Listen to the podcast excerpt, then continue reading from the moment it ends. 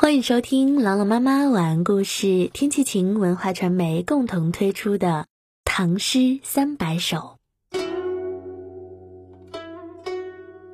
过山农家，顾况。板桥人度泉声，茅檐日午鸡鸣。莫嗔备茶烟暗，却喜晒谷天晴。这首诗写了诗人漫步山村、经过农家时的所见所闻。作者顾况写出了地道的农家本色。他按照走访农家的顺序，依次选取了山行途中到达农舍、参观备茶和晒谷四个场景，像是不经心地道出了一件生活小事，却给人一种美的艺术享受。我们一起来欣赏。板桥人度泉声，茅檐日午鸡鸣。走在溪上的木板桥，桥下泉水淙淙。到农家的茅屋屋檐下，正是日午鸡叫的时候。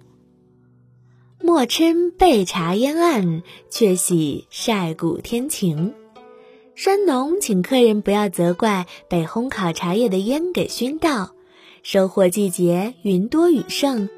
这大晴天呀，实在是让打谷场上的人欣喜不已呀！莫嗔被茶烟暗，却喜晒谷天晴。一起来诵读顾况的这首《过山农家》。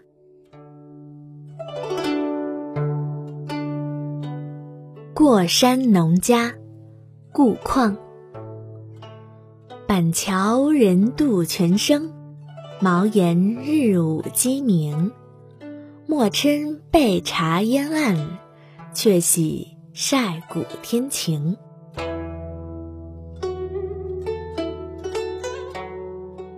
过山农家，顾况。板桥人度泉声，茅檐日午鸡鸣。莫嗔被茶烟暗，却喜。晒谷天晴，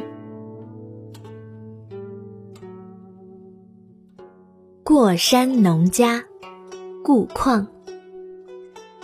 板桥人度泉声，茅檐日午鸡鸣。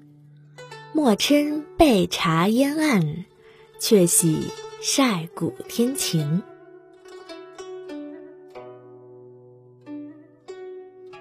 您现在收听到的是朗朗妈妈晚安故事，天气晴文化传媒共同推出的《唐诗三百首》，我是朗朗妈妈，我在西安，天气晴，感谢收听，下期节目我们再会。